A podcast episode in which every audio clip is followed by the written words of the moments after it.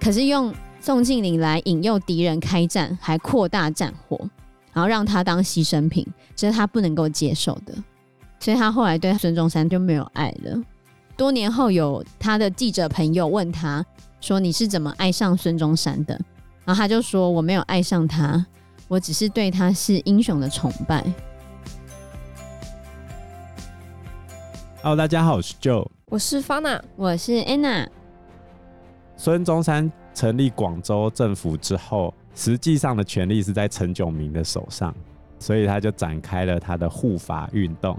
这时候，宋庆龄还在广州出席出征军人慰劳会哦。孙中山就下令去讨伐广西，结果在两个月之内，把广西的一些地区都给占领了。后来他们还批准孙中山要北伐，结果孙中山跑到广西，组成三万人的军队，准备要北伐。那顺带一提，广西也是孙中山的偶像洪秀全他发迹的地方哦，太平天国。然后这时候北方政府后来就发生了复辟事件嘛，就一场闹剧。张勋进入北京，可是没几天又被赶走的事情。北方政府后来在段祺瑞的运作之下。最后，黎元洪等于是被架空，然后中国实际上还是参加了第一次世界大战。那黎元洪的利用价值也就结束了嘛，因为他找张勋进来，然后张勋也失败了，黎元洪自然也没有任何利用价值了。所以北方的这些军阀们后来又推举出了一个新的总统，叫做徐世昌。徐世昌其实是一个很有君子风度的学者。而且很多人非常的推荐他，说他在品格和学问的方面都是非常棒的，是一个很认真的读书人。但是他的这个选举，二十二个省份只有南方五个没有参加，孙中山就说这样不行，因为我们南方五个省份没有参加，你北方有选举不公，对，选举不公，即使北方十七个省选出来的也不行，不算。就算你有十七票，我五票全部都不投你，你不让我参加就不对啊。对，因为他没有出来选，他觉得不能接受。这程序正义啊，是这样吗？哎、欸，他我你要给我报队的资格吧？你连报队都不让我报队，哦，是这样吗？自己不来报的啊？你自己说你在那边，你要自己玩自己的，你自己不来玩的，嗯、然后又边说我们排挤你。事实上，北方政权就是。徐世昌的这个政权才是受到当时全世界承认的，孙中山的政权是没有人承认的哦，他自己承认。所以徐世昌总统就跟孙中山他们提出和平统一的那个说法。他也在上海召开南北的议和会议，要跟孙中山谈和，看怎么合并。后来就发生了民国八年的五四运动。当初段祺瑞参战就是为了要山东，可是后来山东并没有要回来。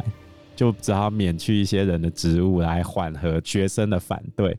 这时候在抗议的学生，其实他们是有去找孙中山的。然后孙中山回这些学生说：“孙中山很好笑哦，他说他对学生们的游行是没有兴趣的。他认为枪杆子里出政权，所以他问学生们要不要枪。他说：‘我给你们五百支枪来对付北京政府，你觉得怎样？’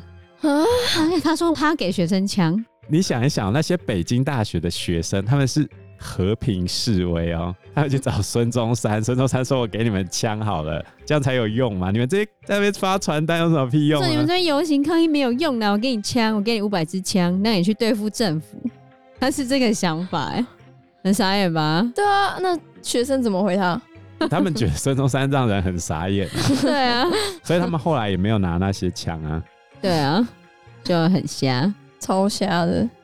在一九二二年五月的时候，孙中山又要北伐，因为他要推翻徐世昌，他就说徐世昌是非法的总统，就说因为我们南方五个省份并没有参加，徐世昌就跟孙中山讲说他愿意辞职，只是他要求孙中山要跟他一起辞职，他们就可以举办新的全国大选。孙中山也答应了哦，说他要跟这个非法总统同时下台辞职。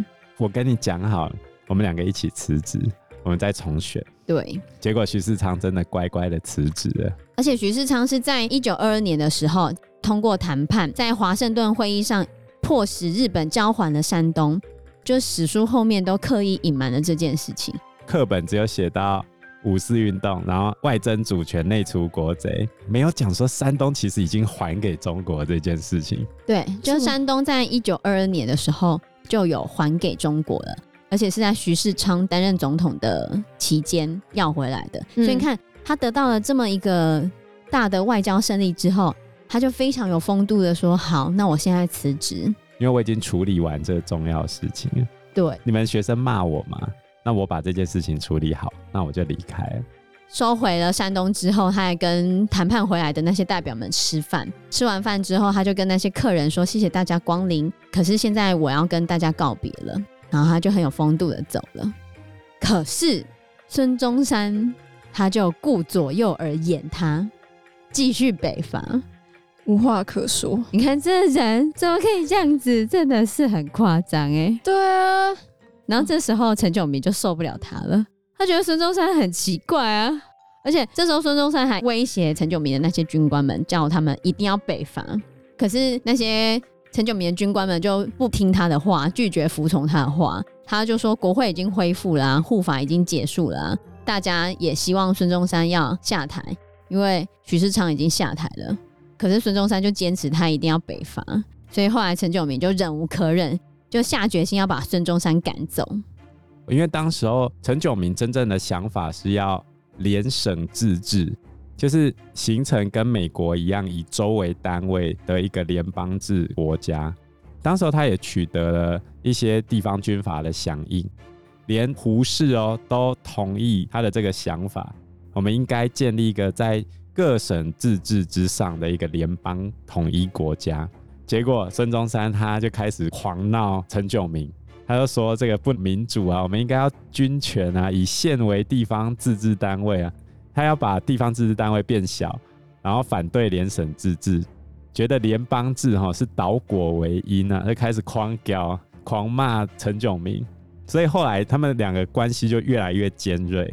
然后最后，孙中山回到广州的时候，陈炯明就在一九二二年六月十六号忍无可忍，炮轰孙中山的总统府。然后这时候，孙中山就要落跑嘛，嗯，就你知道吗？宋庆龄竟然自愿留下来掩护孙中山逃走。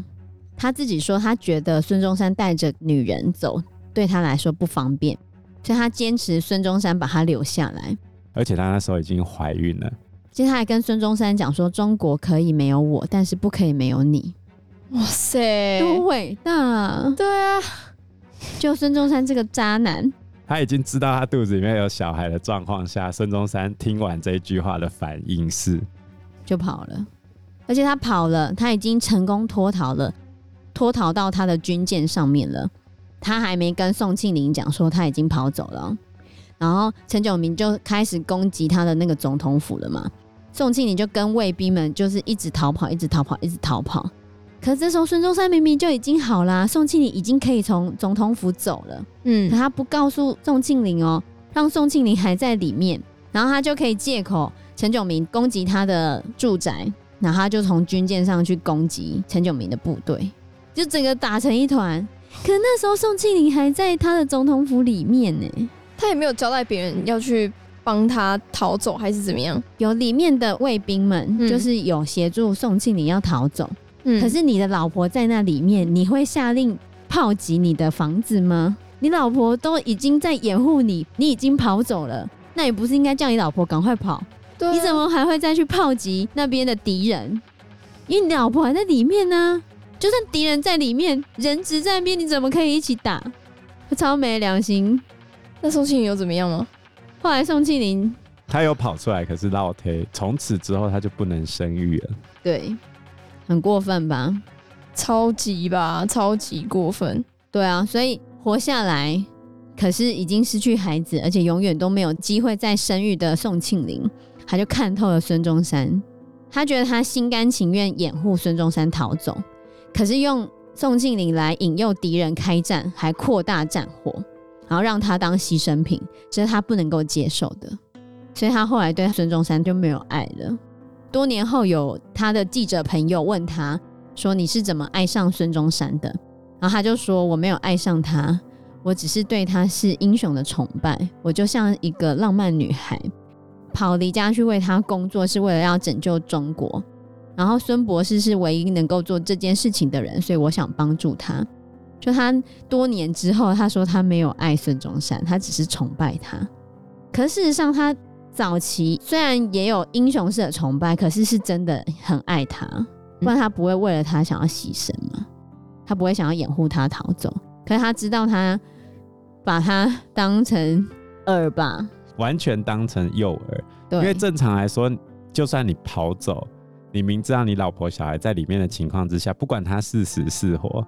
你第一个反应理论上是要去救他，对，对啊，或者理论上是要让他走，至少要确认他已经离开那房子之后，才能去攻击嘛。可是他竟然不是哎、欸，那到底为什么现在可以把他美化成这样啊？他明明就超烂的哎、欸。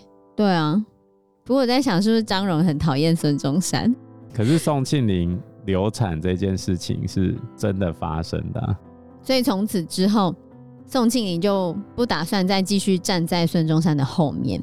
他不想再当孙夫人，对、嗯，他要站出来，站在阳光底下，在大众面前展露出他的政治能量。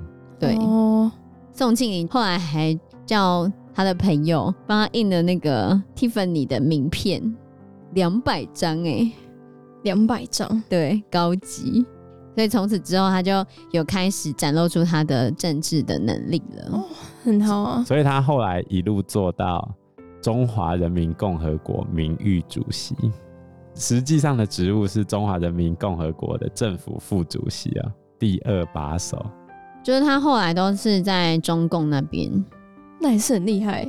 对啊，他的权势也是很厉害。但是后面会说他只是中共的花瓶了，所以他没有做出什么实际作为吗？你也不能说他。都是花瓶啊！我觉得我们后面会讲到，就在蒋中正要去灭掉那些中共党人的时候，他花了很多的努力来去营救中共的那些党员，所以大家都欠他一份啊。对啊，就等于他是共产国际的秘密特务就对了，他帮共产国际救了很多中共的那些人。孙中山得罪了他老婆，而且他老婆回头之后都不讲什么，才是最可怕的。连骂都不骂，这种才是最可怕。就已经哀莫大于心死了，是还能讲什么？对啊，离不开他，至少就要从他身上捞点好处啊。至少他自己可以有政治声量，所以我觉得这是宋庆龄很聪明的地方。嗯，那后面因为孙中山被赶出广州，德国已经不能给他钱了，他要开始找下一个金主，所以他下一个金主就是。苏联没错，苏联本来不想选孙中山，因为孙中山那时候已经没钱、没人、没权，这样算身败名裂吗？什么都没啦。孙中山在苏联的资助排行榜里面，可能排到第三、第四、第五，很后面的位置。嗯、真的、哦？那为什么还要选他？而且前面的都。不收钱，孙中山就来来来，赶快给我钱，赶快给我钱。孙中山很积极的表示出我需要钱，赶快来，赶快来的那种气魄，气吞山河，赶快给我钱啊！孙中山他等于是拿中国的土地或拿中国的每个地方来去跟苏联换钱，因为他一直建议苏联说苏联军队应该留在蒙古啊，也建议苏联说你可以占领新疆，我可以在这边帮你组织一个军队。帮你随便建立什么政治制度啊？孙中山为了拿苏联的钱，已经把中国割成一块一块。你要哪里钱给我就好，到时候那些你全部拿去都没关系。所以你可以看到他在人生谷底的时候，他想这些权利想到快疯了。他可以把所有的国土都出卖，他也无所谓的。没错，所以这就是有名的联俄容共哦。其实就是苏联有给他钱，而且苏联给他的钱很多，哦，他每一年会给他两百万卢布，差不多两百万墨西哥银元。哦，银元不小哎。对，每一年都给他两百万哦，每一年。对，孙中山自己是说啦，列宁本来是想要孙中山当共产党的创始人，因为原先民国十年，一九二一年共产党创立的时候。创始人是陈独秀，可是陈独秀虽然是教授，新文化运动的著名学者，但是比较不会自我行销嘛，啊，名气也没孙中山大，所以后来。孙中山算是苏联可以挑的人选里面名气最大的一个，又善于自我行销，所以后来就选他。嗯、哦，而且这时候书里面有写到，孙中山他一心想要推翻北方的政府，就北京政权，其实事实上一直在做维护中国利益的事。像刚刚我们讲说，孙中山不是跟苏联说你可以站哪边，你可以站哪边，可是这时候的北京政府，他在一九二二年的时候从日本拿回山东。然后在一九二四年的时候，迫使苏联承认蒙古是中国的一部分，然后有跟苏联建交，而且在中国历史上，它是唯一一个有民主选举产生的政府，它也是有国会的，国会有在运作，而且袁世凯的称帝并没有成功，所以这个民主政体并没有被改变。他们当时北方也有言论自由、新闻自由，其实是很好的。就是孙中山当初打着。要让中国变共和制的那些理想，在北方大致上是有实现的。唯一的差别在于，他不是总统。对，孙中山不是总统，掌权的不是他。这个地方坐在那个位置上的要是我啊，怎么可以不是我？不是我就不行。所以他一心就是想要当上中国的大总统，就是想要掌权。对，嗯，真是个。很夸张的人，所以后来孙中山跟苏联签约，第一个是苏联愿意协助中国完成统一，然后苏联要抛弃所有对中国的不平等条约，然后第三个是铁路的问题，然后第四个是苏联无意使外蒙脱离中国。你如果单纯以这四点来说的话，其实虽然苏联有让利嘛，可是。孙中山为了拿到这一份表面上的合约，私底下他做了哪些交换，其实很难讲。在苏俄的这些资助之下，然后他也见识了苏俄式的军队，所以孙中山拿着这一批钱就成立了黄埔军校，就找陈其美的小弟蒋中正来当校长，因为他之前混黑道嘛，然后又有念过军校，所以就让他担任校长，准备北伐。可是这时候，孙中山的身体开始有一些状况。就孙中山他后来其实不想要一直受到苏联的操控，他有曾经想要脱离苏联。然后他在脱离苏联的时候，他有开始去找其他人，看其他人可不可以帮助他，让他当上大总统。但其他人都跟他说，或者其他的势力都跟他说，我们会支持你，但是你必须要跟莫斯科决裂，就是你要跟苏联决裂。可他又舍不得苏联给他的那些钱，他就压力很大。之后，他就病倒了，开始破杯。对，那他确切是生了什么病？肝病，病的还蛮严重的。肝癌啦，肝硬化。对，一九二四年的十二月三十一号，孙中山被送到北京治病。当时的协和医院的医生确认他是肝癌晚期。宋庆龄这时候也开始意识到，哈。孙中山真的快要死了，他这么深爱他，想要为他付出生命。虽然他所作所为后来让宋庆龄很寒心，可他竟然真的要死了。可是这时候前面的那个陈翠芬，之前有交往过那个陈翠芬啊。孙、嗯嗯嗯、中山往生的时候，他有讲：我虽然与中山分离，但是心还是相通的。他在北京病危期间，我几乎每天晚上都梦见他在梦中飞翔。他晚年的时候有说过：“我跟孙中山一起反对清朝，建立中华民国。我的救国救民愿望已经达到。我自己知道我出身贫苦，知识有限，所以我自愿跟他分开，并不是中山气我，他待我不薄，也不负我，所以最爱他的应该是陈翠芬吧。”是吗？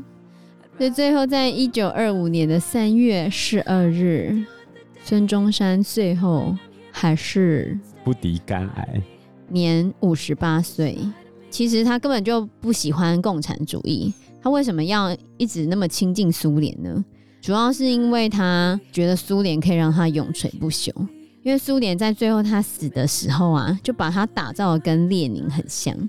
怎样打造？就，就开始造神啊，然后个人崇拜啊，列宁当时被造神啊，他的肖像啊，他的宣传画，他的塑像啊，就在公众的地方竖起来，连尸体都有用啊。对啊，在死之前，孙中山也通过宋庆龄明确的告诉那些国民党的领导说，他死掉之后，他希望可以跟列宁一样，用防腐的药品来保存他的尸体，然后放在水晶棺木里面，供别人瞻仰他的遗容，就跟现在蒋中正一样啊。可是蒋中正没有把那个外观打开。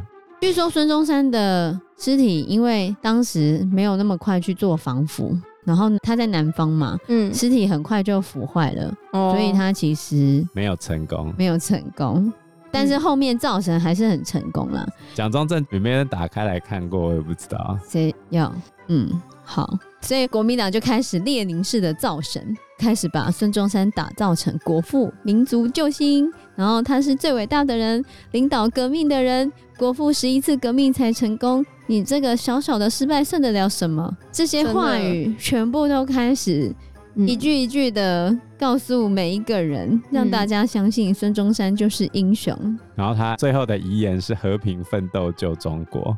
我觉得应该是人家塞到他嘴巴里面讲的吧。他有讲这个吗？和平奋斗救中国。那个是以前课本上面都有写啊，还有画那个图哎，和平奋斗救中国。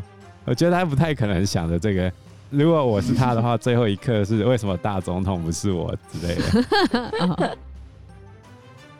因为时间关系，我们这一集节目就到这边喽。谢谢大家，谢谢大家，谢谢大家，拜拜，拜拜，拜拜。